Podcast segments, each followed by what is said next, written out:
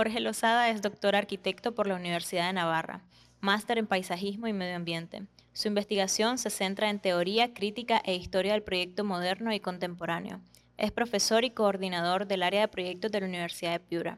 En el plano profesional dirige dos oficinas con sede en Piura y Lima, Lozada Rodríguez Arquitectos y Plana. Eh, hola Jorge, bienvenido a Planta Baja. ¿Qué tal? ¿Cómo estás? Muy bien, muchísimas gracias por la invitación. Hombre, qué alegre volver a verte después de pasar toda una semana allá recorriendo Lima.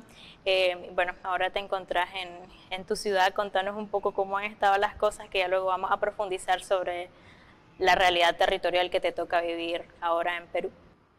Sí, yo estoy en Piura, que es una ciudad que está al norte-norte del Perú, casi frontera con Ecuador, y la verdad que los últimos días han sido muy intensos. Eh, por decirlo suave, porque han, caído unas lluvias eh, tremendas, ¿no? aguaceros tropicales, y estamos en medio del desierto, entonces la ciudad es un caos cuando llueve. Hacía seis años que no llovía con esta intensidad y la última vez que llovió el río se desbordó e inundó gran parte de la ciudad ¿no? y, trajo todo tipo de, de problemas. ¿no?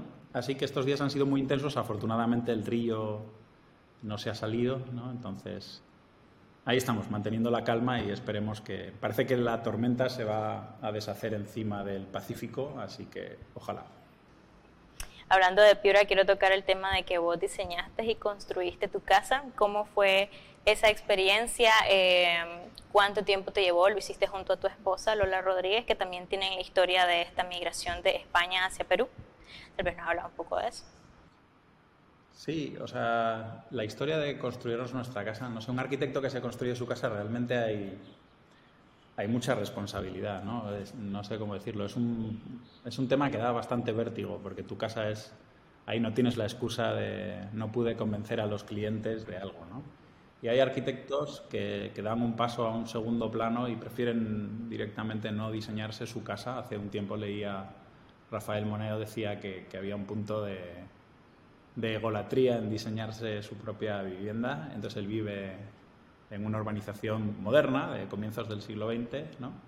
en el centro de Madrid. Y Mies van der Rohe, por ejemplo, le ofrecieron vivir en uno de sus apartamentos en Lakeshore Drive y nunca quiso, ¿no? Él vivía, hay fotos míticas, no sé si recordáis, con Mies van der Rohe sentado en una silla en su casa que tenía unas molduritas en el encuentro entre la pared y el techo, ¿no? Entonces, bueno, nosotros al final, por un tema, vamos, no por no movidos por, por el ego o la vanidad, sino por la necesidad. ¿no? Claro. Acabamos construyendo nuestra, nuestra vivienda. Eh, ha sido un proceso largo, yo creo que han sido como desde que compramos el terreno hasta que hemos acabado la vivienda, que, que, es un proyecto que nunca se acaba, ¿no? Yo tengo la sensación de que está más, está razonablemente acabada, ¿no? Es un proyecto, la casa propia que, que pueden pasar 10, 20 años y uno va a seguir interviniéndola, ¿no? Eh, entonces, de momento llevamos cinco años eh, pensando este proyecto, como bien dices, con, con, mi esposa, que tenemos la oficina Losada Rodríguez Arquitectos aquí en Piura. Eh, y es una, pues es un viaje, ¿no? O sea, es toda una aventura diseñarse una casa, ¿no? como estamos en medio del desierto, sí, digamos, en esta construcción para nosotros mismos eh, pudimos apostar por la idea de construir un gran cajón de sombras ¿no? y, de refugiarnos de un sol habitualmente, de un sol eh, durísimo, ¿no? implacable. entonces nos parecía bonito que, al llegar a casa nos recibiera eh, una sombra o una penumbra, que esa era la manera en que la casa es acogedora con sus, con sus usuarios. ¿no? Y, y nada, entonces, bueno, la casa tiene una serie de perforaciones, de juegos con la luz. Aquí, como el clima es benévolo la mayor parte del tiempo, pues es una casa muy expansiva hacia el exterior. Realmente, el primer piso es, un único espacio, es una planta eh, fluida, ¿no? Al final diría que el jardín casi es la casi es la habitación o la estancia más importante de la vivienda, que está en construcción también, está en, crecimiento. Aprovechamos unos árboles que había en el lugar, que son auténticos estandartes de, de, la, de la, flora piurana ¿no? y, bueno, y peruana, que son el algarrobo, que en el sur de Perú, de Perú le llaman el guarango, y los zapotes, ¿no? que son árboles súper resistentes a este clima ¿no? inclemente. Y, nada, eso fue la, historia, ¿no? Yo recuerdo haber visitado con, mi esposa, eh, con mi socia en todo, que suelo decir yo, eh, la Casa Barragán en, Ciudad de México y, cómo eh, algunos espacios se, construyeron o se intervinieron 20 años después del proyecto, ¿no? ya muy vividos. ¿no? Y, creo que una casa, en el fondo, y, nuestra casa, si, veis alguna imagen, supongo que lo vas a acompañar con las imágenes, sí, sí, sí. al final es un gran hangar ¿no? Es un gran espacio donde, donde caben numerosas intervenciones, ¿no? Y hay muchas que están en la cabeza, algunas que se van llevando a la, a la realidad, ¿no? Y otras que están ahí esperando latentes como pequeñas germes, ideas que germinan y que acaban cristalizando, ¿no? Entonces, al final la casa es un, es un experimento, ¿no? Es un taller, es un taller de, de ideas. Y ahí es, te puedo antes de, antes de esta casa, ¿verdad? Que una de las cosas más interesantes es que una pastilla que se encuentra de un muro perimetral a otro, entonces lo que explicaba es que la planta baja es una conexión entre jardines prácticamente. Antes de ello, vos habías tenido una, eh, una práctica como que se habías tenido otra vivienda previamente en la que habías intentado diseñar y no te hallaste en ello, o esta es tu primera casa diseñada, construida por vos? No, o sea, nosotros aquí, o sea, vamos, aquí habíamos hecho ya varias viviendas eh, ya conocíamos en ese momento en el que nos lanzamos nosotros, ya conocíamos un poco la, la realidad del contexto, ¿no? ya conocemos bien cómo es el contexto, cuál es, eh, cuál es el sol, cuál, cómo son las lluvias, cuáles son las orientaciones, dónde vienen los vientos, eh, el valor de la sombra. ¿no? Habíamos hecho varias viviendas. Hay, hay otra vivienda, que es la, la Casa Mag, que de alguna manera está aquí muy cerquita de, a 100, 150 metros de, la nuestra, eh, y que comparte muchas claves. ¿no? O sea, quizá allí la sombra es una sombra diáfana y blanca, ¿no? el cajón espacial interior, pero la idea de expansión con el exterior y de, y de que el jardín pareciera lo más grande posible, tratar de maximizarlo. Aquí es muy importante el espacio de la, de la parrilla, los espacios de reunión social, eh, es muy, muy, muy importante. Entonces, yo creo que las dos viviendas están muy relacionadas, pero habíamos tenido más aproximaciones al tema de la, de la vivienda unifamiliar, tanto acá como en, como en España. Y previo, ¿cómo toman esta decisión de, de vivir en, en, Perú? Que antes, eh, que ¿cómo era tu vida en España? ¿Qué hiciste en España? Creo que 10 años estuviste trabajando para una persona, si no me recuerdo. No sé si tanto, no. A ver, yo en España... Yo tengo una carrera eh, en la academia, soy profesor desde hace 17 o 18 años en el área de, proyectos arquitectónicos, no, de hecho creo que casi 20 años, es terrible. Eh, y, nada, entonces yo hice mi maestría, hice una maestría de paisajismo y medio ambiente y inmediatamente después me ofrecieron, me ofrecieron una beca en mi universidad para estudiar el doctorado y me quedé estudiando el doctorado. ¿no? Entonces a la vez trabajaba con mi maestro, con Luis Tena, en su oficina eh, y hacíamos todo tipo de, proyectos, ¿no? viviendas, concursos, eh, edificios multifamiliares.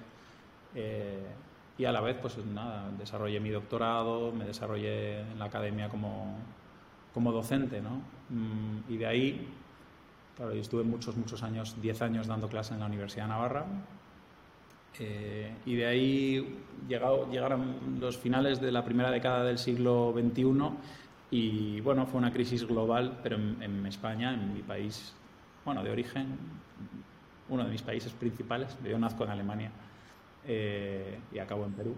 Entonces, eh, en España la crisis tiene una, un desarrollo, o digamos, el sector más afectado es el sector inmobiliario, no es el sector de la construcción. Entonces, todos los proyectos que yo estaba haciendo con mi maestro, como una decena de proyectos, todos se quedan sin financiación eh, y se queda todo parado, ¿no? Se queda todo en el aire. Al mismo tiempo, pues eso, estábamos refugiados en, la academia, en lo profesional, pero había un clima bastante con mucha negatividad ¿no? y mucho pesimismo sobre el futuro inmediato. Entonces, nada, en ese contexto, a la vez, digamos, a nivel personal, eh, nosotros nos casamos, y entonces es como, bueno, ¿qué hacemos con nuestra vida? ¿no? Y surgió un, un conocido que, que, fue el encargado de, organizar un grado de arquitectura en, aquí en Perú Y, y nada, entonces me dijo, oye, ¿por qué no os venís? Eh, sería muy interesante que estuvierais aquí en esta escuela. Creo que, creo que me comentó, en Perú solo había en aquella fecha ocho doctores en arquitectura y bueno, entonces vinimos un poco, la sensación es que veníamos para un año, ¿no? O sea, bueno, vamos a ir, vamos a probar, estamos empezando una vida juntos y era, parecía el momento de, de apostar, ¿no? Este tipo de aventuras que no sabíamos muy bien por dónde, por dónde podían salir entonces, a finales de 2014 eh, llegamos a, Piura y, nada, y han pasado, y al final lo que era un año han pasado casi 10, ¿no? Han pasado 9 y, tenemos dos niños peruanos con acento peruano, ¿no? Y, somos, de hecho, ahora somos, somos hispano-peruanos los cuatro. Eh, y yo siempre digo que es una familia en proceso de, mestizaje, ¿no? Yo tengo este, este acento, este dejo fácilmente identificable, ¿no? Saben cuál es mi, mi, procedencia y eso no se me va a ir nunca, pero culturalmente, ¿no? Y a nivel de vocabulario, por ejemplo, y cosas... Y va permeando, ¿no? Y, entonces por eso siempre digo, me gusta mucho que estamos en proceso de, mestizaje o de, o de, hibridación, ¿no? Y que hay que abrazar eh, una nueva cultura, ¿no? Y que eso te enriquece mucho como individuo, como, tribu, que somos una pequeña horda en esta vivienda. Y ya en Perú cofunda dos eh, firmas de arquitectura, que es Lozada Rodríguez y Plana. Eh, ¿Cómo te organizas frente a esto y cómo nació esto de, de, liderar, no sé si liderar o al menos trabajar junto a estas dos firmas? ¿Cómo funcionan? ¿Llevan el mismo, la misma tipología de, edificios o, no? No, no llevan la misma tipología. Eh, liderar sí, en, en ambos soy socio fundador de ambas firmas.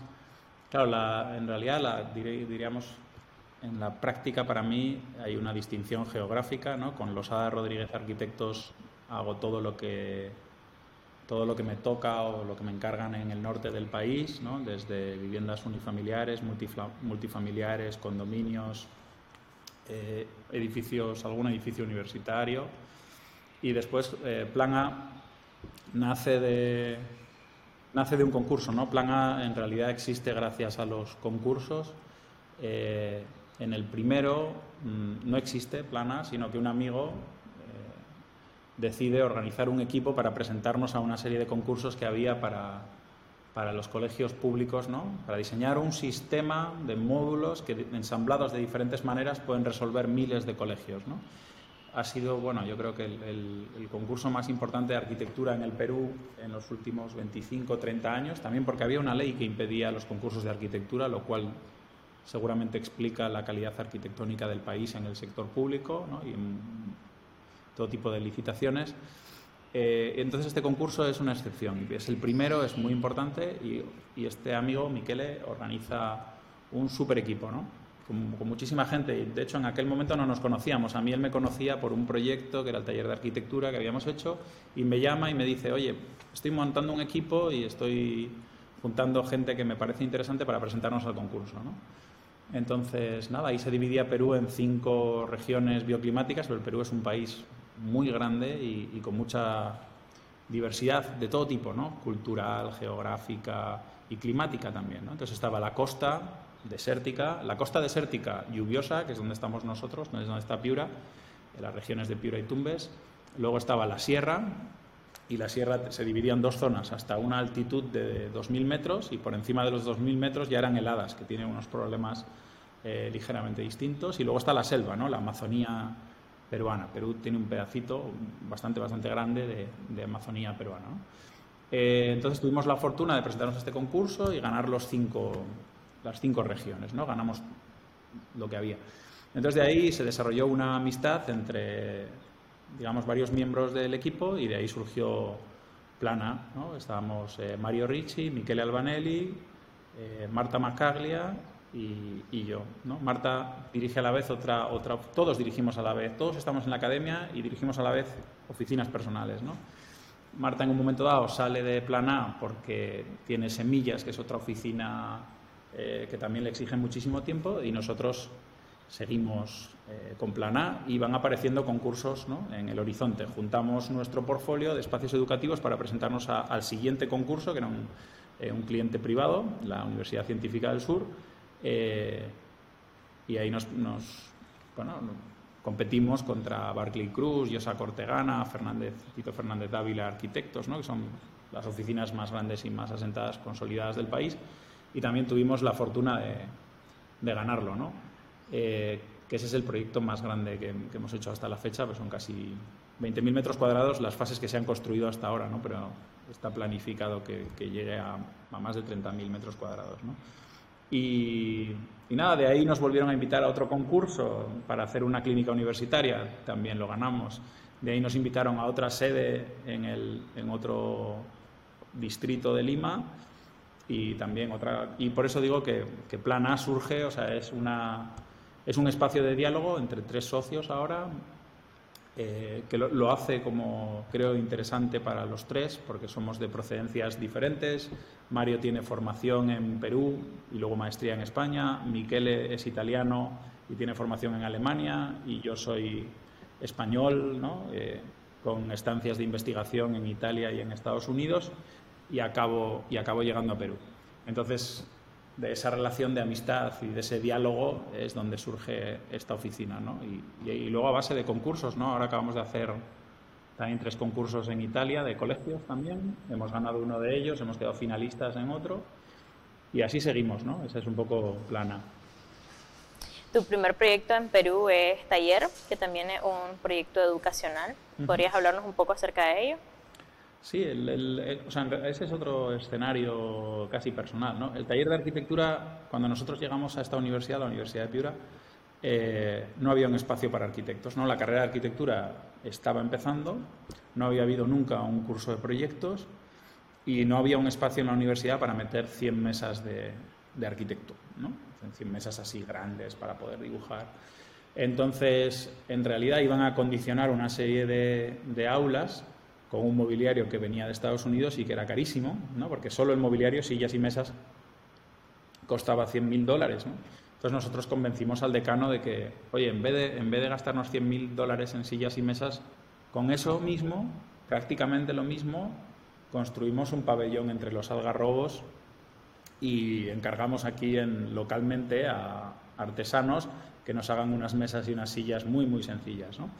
Eh, y así fue como nace el taller de arquitectura, ¿no? de esta necesidad de tener un espacio de 500 metros cuadrados en el que poder, eh, donde pase este mundo maravilloso y caótico de, la enseñanza de arquitectura, ¿no? donde estén todas estas maquetas, eh, gente trabajando en diferentes talleres a la vez, ¿no? diferentes conversaciones entre profesor y alumno, pero también entre alumnos, porque hay un aprendizaje que no es, no es solo el aprendizaje jerarquizado, ¿no? conversaciones informales con un profesor, todo eso se da, se da en el taller. Entonces hicimos un proyecto que, digamos, los condicionantes eran, eran dos, que tenía que ser eh, muy barato, porque al final creo que fuimos a 140.000 dólares, un proyecto que cubre 700 metros cuadrados de, de sombra, ¿no?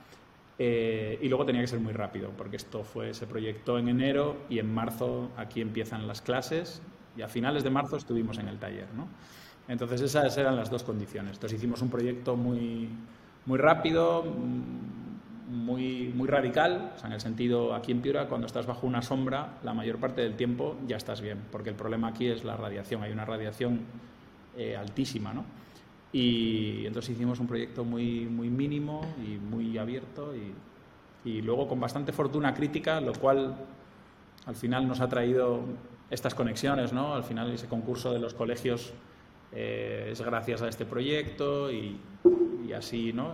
Ha sido bastante público. Ganamos un premio de Arc Daily, ¿no? Obra del año 2016. ¿no? Sí, segundo premio.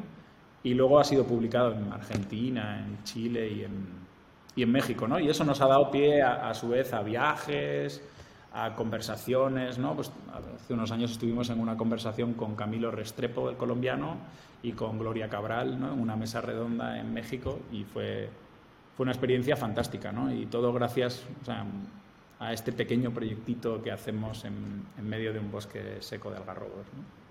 Que está lleno de particularidades el, el, edificio como tal, ¿no? desde el desagüe del agua de techo, desde cómo funciona la ventilación. ¿Podrías hablarnos un poco más acerca de cómo está formado, cómo está lleno de esas particularidades para poder emplazarse en, un territorio tan complejo. Sí, o sea, a ver, el edificio se sitúa perpendicular a los vientos dominantes, ¿no? Porque no va, o sea, casi no tiene fachada. De hecho, nosotros proponíamos que el de inicio que fuera totalmente abierto, ¿no? Al decano le, preocupaba que entraran, porque hay animales grandes en el campus, hay venados y zorros y iguanas, que aquí le llaman pacazos. Eh, y hay perrillos, ardillas, ¿no? Entonces le preocupaba que entraran muchos animales a la sombra, entonces le pusimos una malla metálica colgada de los canales de, agua, ¿no? Como nos habían dicho, porque en aquel momento no habíamos experimentado nunca lluvias en esta ciudad, eh, que llovía muchísimo, que llovía torrencialmente, lo que hicimos fue hacer un único canal que tangencialmente nos servía para darle una escala humana al, al edificio y alejar el agua lo máximo posible del edificio, ¿no? Con una suerte de gárgola, ¿no? Que podríamos decir que se relacionaba con, con otras, ¿no? de, las catedrales, por ejemplo, para que echara el agua como unos tres, unos tres metros más allá. Y nada, y luego construimos con un sistema que aquí le llaman el arco techo, que es una chapa metálica eh, troquelada y, y, doblada, ¿no? Doblada y troquelada, eh, que tiene muy poco espesor y es muy ligera de peso y permite salvar luces eh, muy grandes mediante el ensamble. ¿no? Se ensambla una con otra y, tiene una... Como pesa muy poco, tiene muy, buena, muy buen comportamiento. Entonces, como teníamos un cierto miedo de que la chapa metálica pudiera irradiar hacia el interior, colocamos un cielo raso de, de tableros de madera prensada que acabamos pintando de blanco y entonces el colchón superior entre los dos techos es el que se ventila muy, muy fácilmente, ¿no? Y el pabellón se abre como una suerte de, rasgadura de 36 metros de, longitud hacia un campus que tiene una componente absolutamente horizontal, ¿no? Es una plantación de algarrobos y, entonces el edificio responde a la horizontalidad del, del paisaje. Y eso es la... Eso te puedo decir. Luego tuvimos mucho cuidado con el sol directo, hicimos unos jardines eh, laterales de unos 4 metros de ancho a cada lado, porque el sol aquí puede venir del sur, pero también puede venir del, del norte.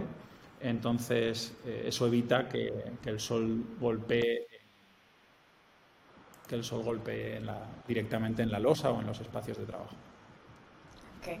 En, un, en un cambio, en un giro de 180 grados, siempre en la tipología educacional tenemos la Universidad eh, Científica del Sur, que sí tiene muchísimos más metros cuadrados de, de construcción. Eh, hablemos sobre ese proyecto, eso lo hiciste con Plan A, ¿verdad? Sí.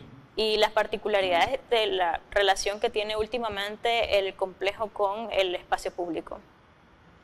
Ajá, ya. A ver, para un poco acercar a, todos los oyentes barra espectadores, eh, es un proyecto que se sitúa en el cono norte de Lima, el cono norte eh, es una, o sea, claro, Lima es un monstruo de ciudad, ¿no? Que tiene 11 millones de habitantes y juntas también los del Callao, que es, es totalmente continuo, ¿no? No hay interrupciones en la trama. Y el cono norte pues tendrá varios millones de, de habitantes. Por ahí, justo delante del lote de la universidad, pasa la Panamericana, que es la, la carretera que vertebra el país, ¿no? Es un país que fundamentalmente está ocupado en la costa y pasa la carretera que conecta norte-sur, ¿no? Entonces estamos en un límite del barrio, del sector de los olivos, junto a un gran óvalo, ¿no? una rotonda, no sé cómo le llaman ustedes. Eh, entonces estamos en el límite del barrio, entonces tenemos por un lado la necesidad de relacionarnos en escala eh, con el barrio, entonces construimos un zócalo que va a albergar todo tipo de, de laboratorios, es una universidad científica de biología, medicina, veterinaria, estudios marinos, hay todo tipo de laboratorios con requisitos bastante complejos. Entonces, en ese zócalo nos permite construir un bulevar, ¿no? una plaza y un bulevar. Y la idea siempre ha sido eh, que haya mucha continuidad entre el espacio público ¿no? Eh, y el espacio, entre comillas, semipúblico ¿no? de, la, de la universidad. Entonces, eh, de ahí, aparte de eso, conseguimos, porque el cliente, o sea, no, no nosotros hemos argumentado en ese sentido, pero yo creo que la inteligencia es fundamentalmente del cliente de darse cuenta que si mejora la ciudad, eso es un beneficio también para ellos, ¿no? O sea, habla bien de la institución, eh, habla bien de las ideas y de los principios que, que, rigen o que representa esta institución universitaria y les convencemos para ceder o para que en esta relación entre el espacio privado y el público cedan hasta un 17% del, del lote. Son casi, es un lote más o menos de 10.000 metros cuadrados, pues hay como 1.600, 1.700 metros cuadrados de, veredas que la universidad, de alguna manera, en su relación con la ciudad, eh, regala o dona o cede o comparte, ¿no? porque al final el mantenimiento sigue siendo privado ¿no? y aparecen bancas, bancas públicas, arbolado, espacios de reunión, espacios de sombra. Eh, hay dos ingresos actualmente. Y nada, y luego eso es un poco. Y luego aparece, nada más ingresar, hay un umbráculo que te recibe, ¿no? Eh, y al deslizarse hacia el interior hay una plaza. Alrededor de esa plaza giran un auditorio. Ese auditorio se puede abrir tanto hacia, digamos, hacia adentro, como un auditorio normal, pero también tiene unas puertas y se puede abrir hacia la plaza. Entonces eso da lugar como a una celebración de la propia comunidad universitaria y en la misma placita está la cafetería y en los dos pisos superiores eh, la biblioteca. En tercer piso hay unos jardines, hay unos jardines colgantes, ¿no? Hay unos, que, rematan todo el edificio Zócalo y luego apoyado sobre este Zócalo ahora hay una torre, ¿no? Eh, el edificio torre, eh, aunque tiene una componente más bien horizontal, y dentro de poco va a haber un segundo edificio, otra, otra torre. Se va a ampliar la primera torre de 6 a 9 pisos y va a aparecer una, una segunda torre cuando se prolongue el Zócalo. Y luego hacia el otro lado el bulevar es un espacio verde con todo tipo de, de vegetación y luego hay una serie de graderías que transforman la horizontalidad de este zócalo hacia un espacio de conexión vertical. ¿no? hay graderías para, para la reunión, eh, para, para, el encuentro entre, entre clases, ¿no? para que la gente se deslice de un lado al otro y digamos el propio movimiento de los alumnos se convierta en el, no sé, en el argumento, en el latido ese, del corazón de este, de este campus. ¿no? Y luego nada, el eje de la torre, que es un espacio caracterizado por una escalera colgada y en la parte superior un lucernario barra invernadero, ¿no? y luego hay un espacio de, eventos en la, en la azotea. ¿no? Y hay alguna plaza, 300, 400 metros cuadrados colgada sobre el bulevar. ¿no? Entonces también el cliente ha entendido que, que, debía ser generoso con estos espacios de los alumnos, no meter solo a cualquier precio el mayor número de aulas posible. ¿no? Y claro, eso hace que al final haya un espacio de, de bastante calidad Actualmente, ¿en qué estás entre tu relación Lozada más Rodríguez, Planá y también siendo docente, qué estás haciendo ahora? Es un caos, es un, es un o sea, yo vivo en este caos de atropellos porque estoy metido en todo tipo de, pues eso, de iniciativas, ¿no? También tengo proyectos de investigación, ahora mismo estamos iniciando uno del estudio de fachadas tecnificadas para, para ver cómo se comportan con con esta radiación y con este calor para tratar de bajar eh, las temperaturas, en, sobre todo orientado a, edificios educativos. ¿no? Eh, luego bueno, vamos a iniciar otros proyectos de tierra compactada, bajar la luz mediante geotermia. Entonces, eh, eso unido a las oficinas y a las... Yo doy clase de proyectos 6, que aquí es en cuarto año, y luego doy clase de las tesis de grado o fines de carrera. Entonces, es absolutamente... Eso y dos niños pequeños explican el caos que es, que es mi vida actualmente. ¿no? Sí, dirigir dos oficinas es todo un, todo un desafío. ¿no? Eh, afortunadamente tenemos un gran número de proyectos y se han ido construyendo las oficinas. Hay un proceso orgánico de construcción de la oficina, ¿no? de, encontrar a la gente, eh, a, la gente adecuada que, que, nos ayude a desarrollar los proyectos con los que haya eh, fluidez, diálogo, comprensión, sintonía de ideas.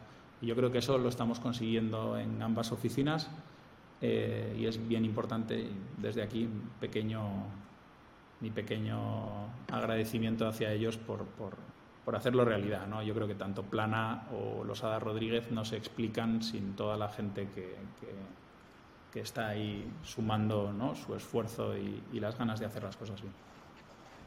¿Cómo ha sido el tema de delegar trabajo? Porque ante estos proyectos de gran escala eh, no puedes huir a tener un equipo de, trabajo y después de venir de tal vez tener algo muy cerrado en lo que trabajaba únicamente vos, varios procesos del, del diseño, luego delegar cómo ha sido vivir eso o algún, no sé, con qué te has encontrado, qué has superado. Sí, no sé si lo he conseguido todavía. Me dicen en la oficina que cada vez delego, delego mejor. Eh, no sé si es verdad. Claro, o sea, yo creo que todos empezamos, y supongo que, bueno, tú como arquitecta y supongo que muchos de los oyentes están entre, con un pie en la universidad y otro fuera, ¿no? Eh, entonces, lo habitual hay, bueno, hay dos caminos, ¿no? O trabajo, trabajas para otro o, organizas tu oficina, ¿no? Te montas tu oficina. Entonces, lo más habitual, salvo que tengas muchísima fortuna, es empezar haciendo proyectos pequeños y dedicarles una gran intensidad. Y hay un aprendizaje, ¿no? digamos, del mundo profesional eh, durante años, ¿no? Entonces, te acostumbras a ser un, aquí le decimos un todista, ¿no? A alguien que hace de todo. Entonces, mm, todo, todo lo que haya que diseñar pasa por tu mano. Y, por un lado es, no sé cómo decirlo, es muy satisfactorio en, lo personal. Intentaría, si ahora pudiera volver atrás, eh, coger menos proyectos, aquellos que sé que supiera que van a quedar bien o que me van a dejar hacer una arquitectura eh, de calidad. Eh, y se disfruta mucho de, esa, de ese, oye, voy a diseñar la manija de la puerta, voy a diseñar esta estructura, va a hacer este... Son pequeñas cosas, ¿no? Pero que que uno se, se brega en el, en el, diseño ¿no? y, emula a, sus héroes. ¿no? Entonces, luego, claro, a medida que, que, la oficina se va implantando y si además tienes la fortuna de ganar algún concurso, eh, pues eso, lo habitual es que las oficinas crezcan y ahí hay un proceso complejo de, de incorporar a más gente ¿no? y, de, y, de, ser capaz de comunicar tus ideas, de, no, pues es típico que contratas a alguien pero no le dejas hacer cosas, ¿no? Porque ah, todo esto yo llevo años haciéndolo y, y, se me da muy bien. Pues no sé, yo, yo, ahí tuve una pequeña crisis y recordaba una charla de, de Smilian Radic que decía algo así. Él tiene una oficina bastante pequeña, creo que son cuatro personas y él. Y él decía que ese era el límite al que daba su cabeza, o sea, que más allá de eso le parecía imposible dirigir una oficina más grande que eso. Y yo tuve una cierta crisis, sobre todo porque además ahora vivimos interconectados, o sea, plenamente, ¿no? Hay, o sea, está el correo, el WhatsApp, el Zoom, el no sé qué, el Instagram, o sea, vivimos absolutamente conectados y en diálogo permanente, ¿no? Y creo que también la, la, creación o la ideación arquitectónica necesita de una burbuja de soledad, ¿no? Entonces yo, yo había un momento que decía, o sea, yo llevo años y años diseñando y ahora de repente no tengo tiempo y eso, ¿no? Entonces uno tiene que aprender a, a, encontrar sus espacios como, como líder de, la oficina o eh, intentas eh, dar aportes de calidad en el momento en el momento preciso y tienes que aprender eh, cuáles son los tiempos, ¿no? cuándo puedes aportar, cuándo es el momento y cuando al, final también tienes que dejar que la gente se, se empodere y, vaya, cogiendo, vaya cogiendo galones, vaya asumiendo responsabilidades y al final eh, ¿no? la mejor idea gana. O sea, quiero decir que al final lo que se trata es de escoger las, las mejores ideas. ¿no? Esa es un poco la, la enseñanza. Todavía estoy ahí en la pelea.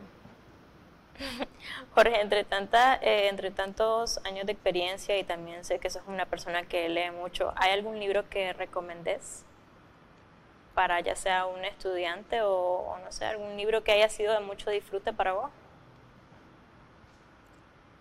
O sea, de arquitectura o es que yo creo no no realmente o sea voy a dar la vuelta a la, a la pregunta porque o sea, yo soy, me gusta mucho leer, pero me gusta leer de todo, ¿no? Me, me gustan los libros, ¿no? Yo creo que te comentaba, yo nací el día del libro, entonces toda mi infancia la gente era muy original. Decía, el día del libro, ¿qué le regalamos a este niño? Entonces ya, creo que eso marcó, marcó mi destino, ¿no?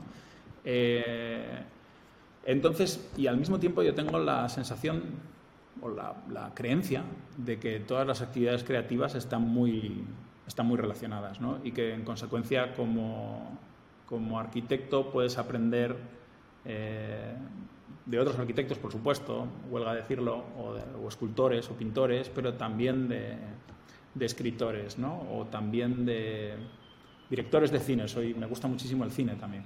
Entonces, eh, creo que en esta, en esta, creo, o sea, porque a veces cuando te recomiendan un libro pasan dos cosas.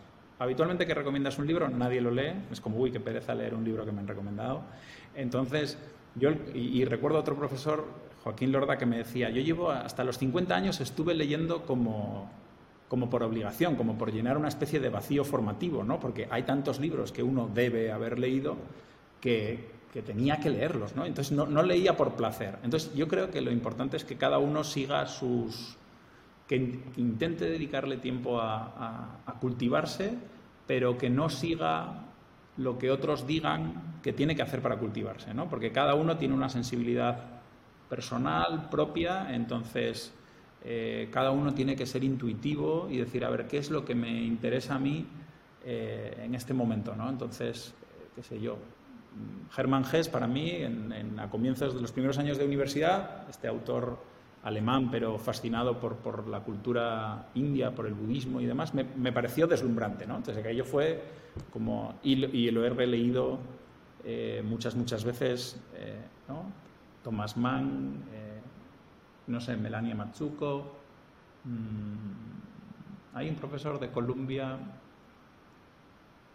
Mm, cuyo nombre ahora se me escapa, Leviatán. Su hijo se llama Daniel Quinn, pero no me acuerdo ahora mismo cómo se llama el autor. Bueno, ya luego me vendrá.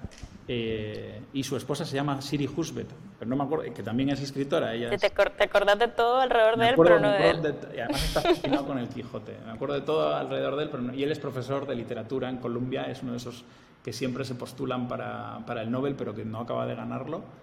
Eh, y bueno, me he leído o sea, muchísimos libros de él, muchísimos, y es fascinante. Ahí ese señor me enseñó cosas, eh, porque él aparece en sus novelas, a pesar de que ahora no, no soy capaz de...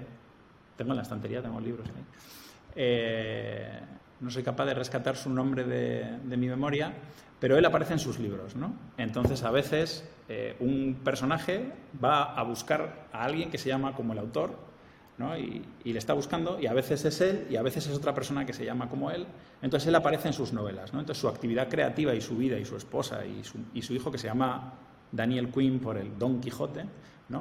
Eh, entonces, esa, ese tema de mezclarse y con tus obras con tu trabajo y dejar constancia de tu existencia en tu trabajo me pareció fascinante. De ahí, bueno, ya antes que este, Miguel de Unamuno, ¿no? que es de finales del 19, comienzos del 20, otro autor español súper conocido, eh, también en, Niebla también sucedía lo mismo, ¿no? Los, los, los personajes del libro acudían eh, a Salamanca a protestarle por su destino, al autor. Entonces el autor Unamuno aparecía en el, en el libro. ¿no?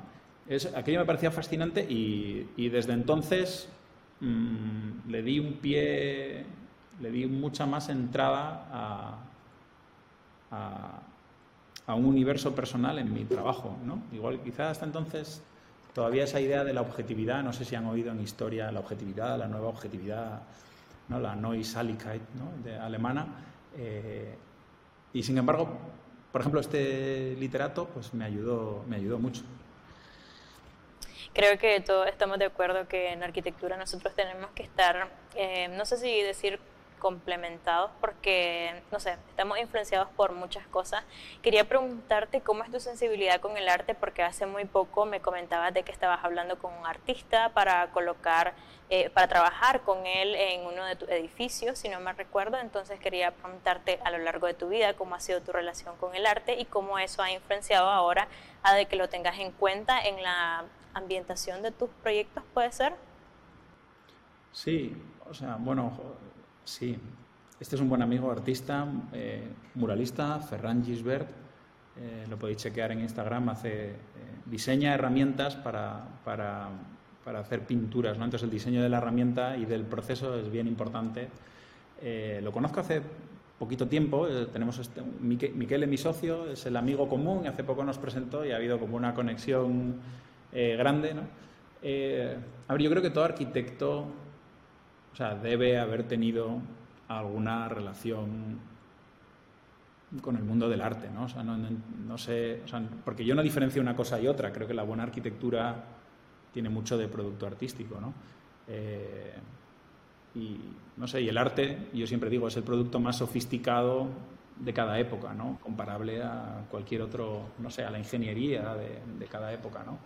Entonces, mm, yo creo que es el, o sea, igual que uno trata de conocer eh, como la historia, el devenir de su disciplina, ¿no? en este caso de la arquitectura, eh, para tratar de hacerse una composición del lugar y entender aquí estoy, esto es lo que se ha hecho en el siglo XX, estos son eh, los principios que, esgrimían nuestros, nuestros abuelos arquitectónicos, nuestros padres arquitectónicos, ¿no?